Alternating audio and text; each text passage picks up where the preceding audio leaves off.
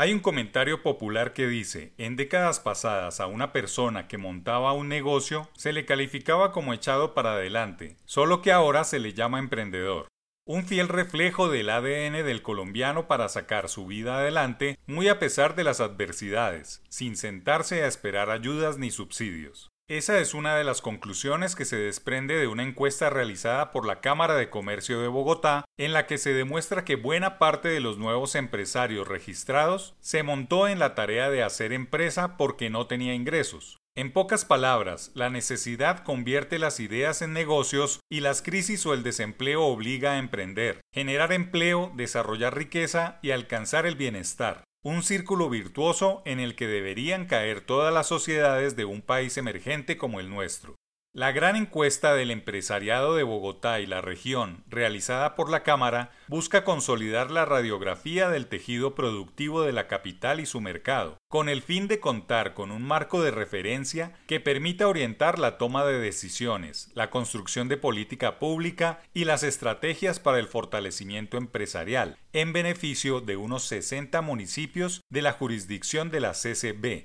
en la que se consultaron a más de 2.300 empresarios con y sin registro mercantil. Al auscultar los motivos para crear empresa, 43% de quienes no cuentan con la identificación mercantil, la razón se asocia con la subsistencia, y un alto 13% para los empresarios con registro identifican nuevas oportunidades de negocio. El mejor termómetro para saber qué mueve a las personas a montar proyectos productivos es el camino hacia la formalización de generar un autoempleo, y bien puede medirse a través de los registros mercantiles de las cámaras de comercio a lo largo y ancho del país. Es importante analizar esa realidad y desde esa observación poder diseñar políticas públicas e iniciativas privadas para que las personas avancen en su independencia económica generando sus propios ingresos. La encuesta de la Cámara encuentra una diferencia en ser empresario. 76% de aquellos que cuentan con registro mercantil se reconocen como tal, mientras que en el caso de quienes no tienen el documento expedido por la entidad, solo 53% se dicen empresarios. Por el contrario, la gran mayoría en ambos casos se ve como un emprendedor, pues en el caso de los empresarios con registro aplica para 95% y sin registro para 96%.